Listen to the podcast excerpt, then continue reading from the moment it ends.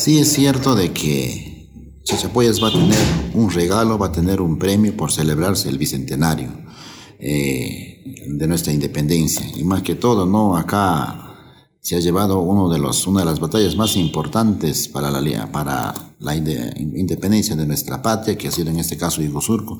Lo tenemos a Matías Rimache como una heroína, yo creo que es representativa a nivel nacional.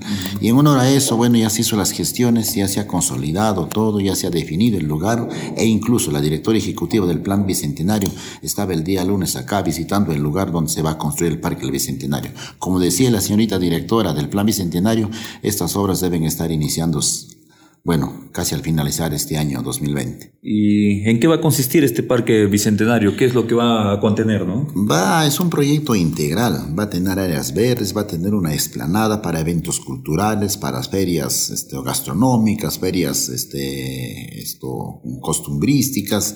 También va a contar con un anfiteatro, áreas verdes, lo que mucha falta hace acá en nuestra ciudad. Va a ser un lugar muy, eh, muy, esto, que va a embellecer a toda la zona, en este caso del molino, y también va a ser un atractivo más de nuestra ciudad.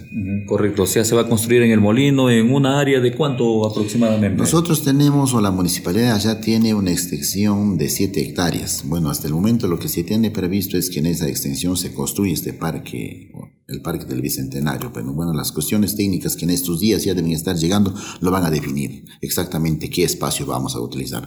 Pero a lo menos a lo que se está viendo hasta el momento es que el Parque del Bicentenario más grande a nivel nacional va a ser en la ciudad de Chachapoyas por el espacio que tenemos. Porque a nivel nacional se van a construir 26 parques del Bicentenario y una de ellas es acá en Chachapoyas, específicamente en el Molino. Correcto. ¿Y todo eh, ello para qué mes más o menos está proyectado ya empezar a construir? ¿En este año? ¿Será en el próximo? De acuerdo a las versiones de la directora ejecutiva del Bicentenario, yo creo que también por lógica, estas obras deben estar iniciándose a mitad de este año o de repente casi al finalizar este año. Tiene que ser a mitad de este año, porque de acuerdo a la, a la, programación que en este caso el gobierno central maneja es que el proyecto del Bicentenario tiene que ser inaugurado justamente en el Bicentenario de nuestra independencia.